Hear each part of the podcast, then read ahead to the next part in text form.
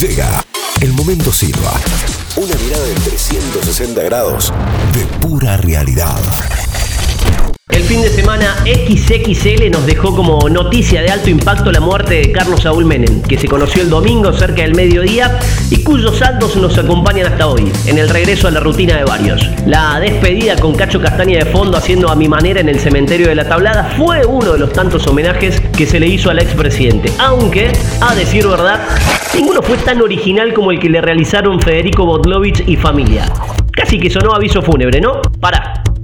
¿Cómo que no sabes quién es Bodlovich? Te refresco la memoria rápido. Es el intendente de Coronel Piedrabuena, una localidad en la provincia de Santa Cruz que no tuvo mejor idea que, cuando llegaron las vacunas, aplicarse las dosis. Él, su esposa y su chofer. ¿Qué tal? Por las dudas te aclaro, ninguno de los tres está entre los grupos de riesgo. Ni por edad, ni por ser personal de salud, ni por estar en un geriátrico. Lo hicieron porque son políticos. Y en una enorme cantidad de casos en nuestro país, la política es impune. Se cree con derecho a todo. Entonces, cuando llega una cantidad de dosis de un recurso que es tan limitado, que tiene muchísima gente al borde de la muerte y que puso en jaque al mundo entero, a estos tres pícaros personajes se les ocurrió que era una idea genial vacunarse. Total, con salvarse ellos ya estábamos. Impunes, sin vergüenza, caraduras. El tema es que esto es lamentable y muy probablemente no termine acá, ¿eh? Lo de Santa Cruz saltó por el reclamo de los trabajadores del hospital en una asamblea al director del nosocomio que terminó reconociendo la avivada de Hugo Lovich y familia. Antes de seguir, déjame contarte rápidamente quién es este personaje. El tipo tiene menos de 45 años, es hijo del diputado José Bodlovich y ambos,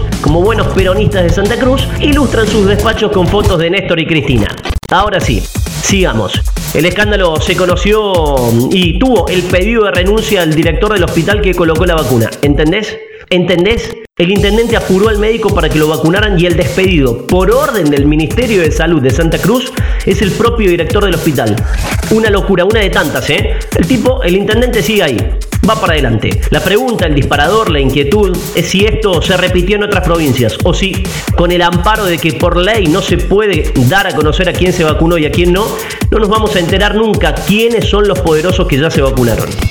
En Perú, una situación idéntica terminó con dos ministros nacionales fuera del gabinete. Claro que en Lima la justicia es independiente del poder político y por eso avanzaron causas como Odebrecht. Acá, acá seguimos solapando, todo de canuto, todo tapado, todo en las sombras, porque ¿saben qué? Carlos no se murió, Carlos no se murió, Carlos vive en el pueblo.